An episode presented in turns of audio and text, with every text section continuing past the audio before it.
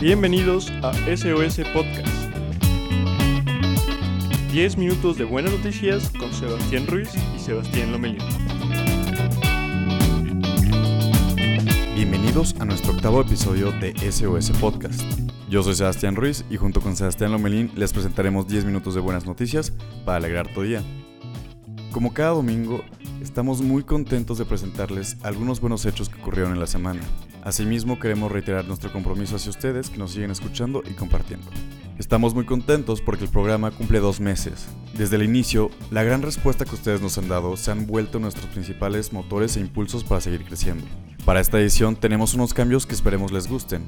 Asimismo, recuerden seguirnos en nuestras redes sociales para mayor contenido y también les insistimos que ya pueden escucharnos en diferentes plataformas como Google Podcast y Apple Podcast. Pero bueno, la primera buena noticia de este programa es que el secretario de Relaciones Exteriores, Marcelo Ebrard, adelantó que se han alcanzado acuerdos con el gobierno de Argentina para producir 250 millones de dosis de la vacuna desarrollada por AstraZeneca para hacer frente al COVID-19. Como lo hemos comentado en varios programas de SOS Podcast, la vacuna de AstraZeneca en una colaboración con la Universidad de Oxford es una de las más avanzadas ya que ha mostrado respuestas inmunes sólidas contra el virus y actualmente se encuentra en fase 3 de pruebas clínicas. También se anunció que en México su elaboración tendrá el respaldo de la Fundación Slim. La vacuna, que todavía se encuentra en fase 3 de estudios clínicos, espera presentar los resultados de las pruebas en noviembre para luego conseguir la aprobación por el órgano regulador de Estados Unidos, FDA, y en México por la Comisión Federal para la Protección contra Riesgos Sanitarios, COFEPRIS. De recibir esta aval, se espera que sea en el transcurso del primer semestre de 2021 que se comience la aplicación a las poblaciones de la región. En fin, es una súper buena noticia porque nuestro país podrá acceder a una vacuna que será muy solicitada por obvias razones. Esperemos que se obtengan resultados positivos y entonces sí, podremos afirmar que tenemos vacuna.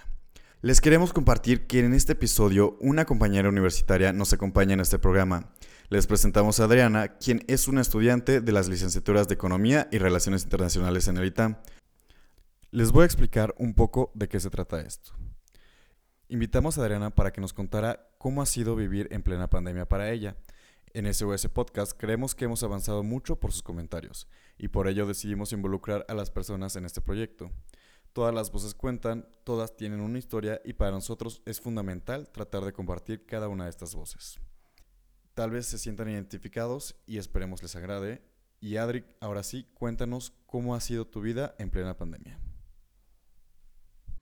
Muchas gracias a los dos por invitarme. Estoy muy feliz de estar aquí con ustedes. Yo creo que algo que me ha ayudado mucho en estos tiempos de cuarentena ha sido como mantener una actitud positiva en relación a qué es lo que puedo controlar y qué es lo que no puedo controlar.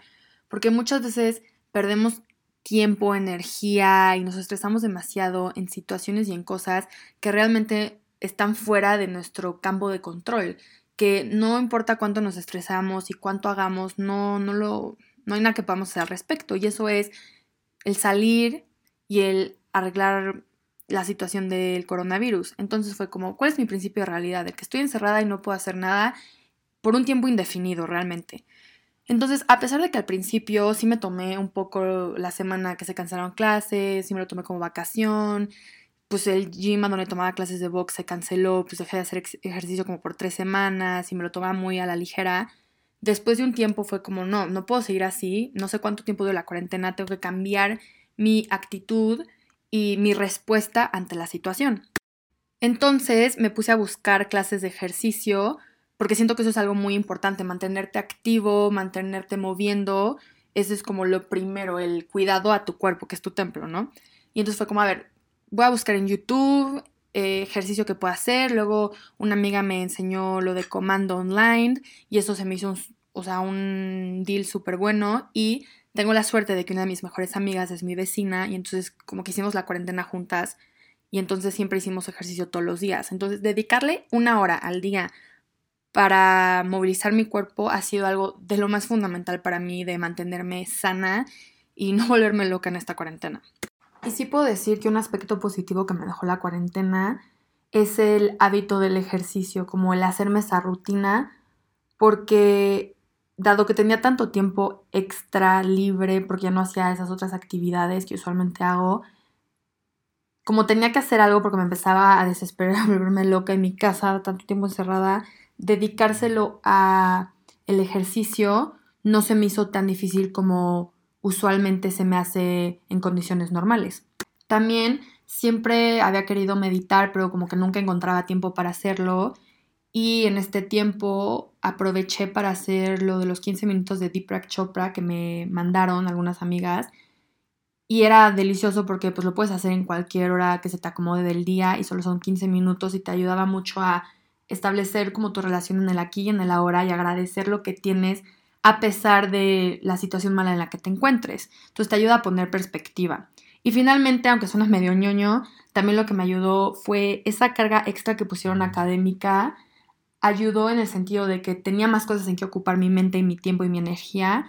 Y el hecho de que me cuesta mucho trabajo concentrarme en las clases online, en mantenerme concentrada en la compu, hizo que tuviera que poner extra esfuerzo que mientras sí fue muy difícil y estresante, también me ayudó a ser más responsable, a utilizar tiempo que usualmente nada más procrastinaba, ahora sí era de que pues lo tengo que usar para la escuela y para ser responsable, para hacer mi tarea, para volver a ver las clases que chance no les puse tanta atención como debía haberlo hecho. Muchísimas gracias a ustedes dos por haberme invitado y les deseo lo mejor para este proyecto que tienen. Muchas gracias por compartirnos todo esto, Adri. Y continuando con el programa, los dejo con Sebastián Lomelín, quien trae aún más buenas noticias para compartir con todos ustedes. Volvió la Champions League, volvieron las noches mágicas y esta semana tuvimos una serie de partidos que no solamente fueron sorprendentes en cuanto a la calidad, sino que también fueron sorpresivos en cuanto a los resultados que muchos no esperaban. La primera de ellas fue la eliminación del Atlético de Madrid, que se perfilaba como el favorito para pasar a semifinales, por este equipo de Leipzig, que además se fundó apenas hace 11 años y que ya llegó tan lejos en la competición de fútbol más importante de todas. También estuvo la noticia, o más bien, la planadora derrota que el Bayern de Múnich le propició al Fútbol Club Barcelona 2, que sin duda va a dejar rezagos y estragos en el club blaugrana. Y por último también, muy sorpresiva, pero que al final pues es fútbol, ¿no? Y que así se juega este deporte. La eliminación del Manchester City del Pep Guardiola contra el Olympique de Lyon, que si bien ya había sorprendido por haber eliminado a la Juventus de Cristiano Ronaldo, hoy se está perfilando contra un equipo eh, que pueden llegar a la final. Obvio, la tiene difícil porque se enfrenta al Bayern Múnich y el Bayern Múnich, pues ustedes ya vieron en la semana, es un aplanador en todos los sentidos. Y en fin, la verdad es que esta siguiente semana vamos a tener ya el cierre de la competición. Vamos a tener unos partidos muy intensos que seguramente vamos a tener a lo mejor uno que otro resultado inesperado, porque así es este deporte y así son las noches mágicas de la Champions League. Pero en fin, toca disfrutarlo. Recuerden que la final es este sábado, no se lo pierdan, porque se va a poner súper bueno y súper interesante. En fin, una muy buena noticia hablar de fútbol en este programa y sobre todo de el torneo más bonito del mundo desde mi perspectiva a nivel club. Y aunque parece indicar que el torneo de la Champions League termina como está previsto este sábado, déjenme decirles que este viernes comienza ahora la edición femenil del mismo torneo.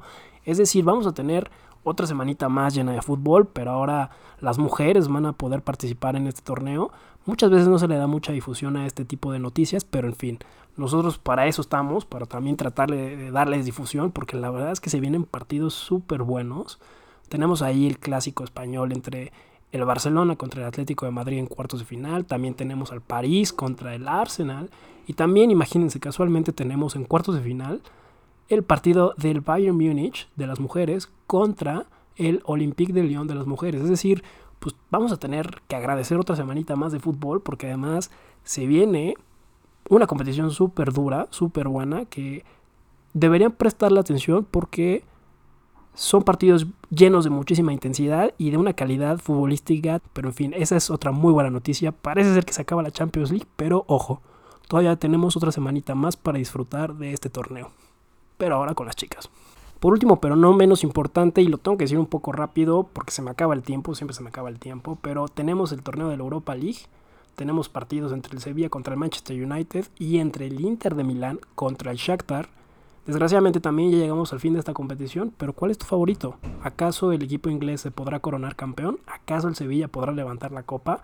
¿O acaso el Inter será el campeón italiano de este torneo? En fin, Esta semana, este viernes, termina el torneo. Si no están al pendientes, bueno, no se preocupen. El, el siguiente programa nosotros les contamos cómo estuvo el cierre de la Europa League. Llegamos al final del programa en esta octava edición. Bueno, pues estamos muy contentos, de verdad, como ya se los dijo Sebas al principio, de estar ya dos meses al aire, de cumplir dos meses de contarles buenas noticias. Y en fin, toca seguir chambeando, toca seguir trabajando en mejorar este programa.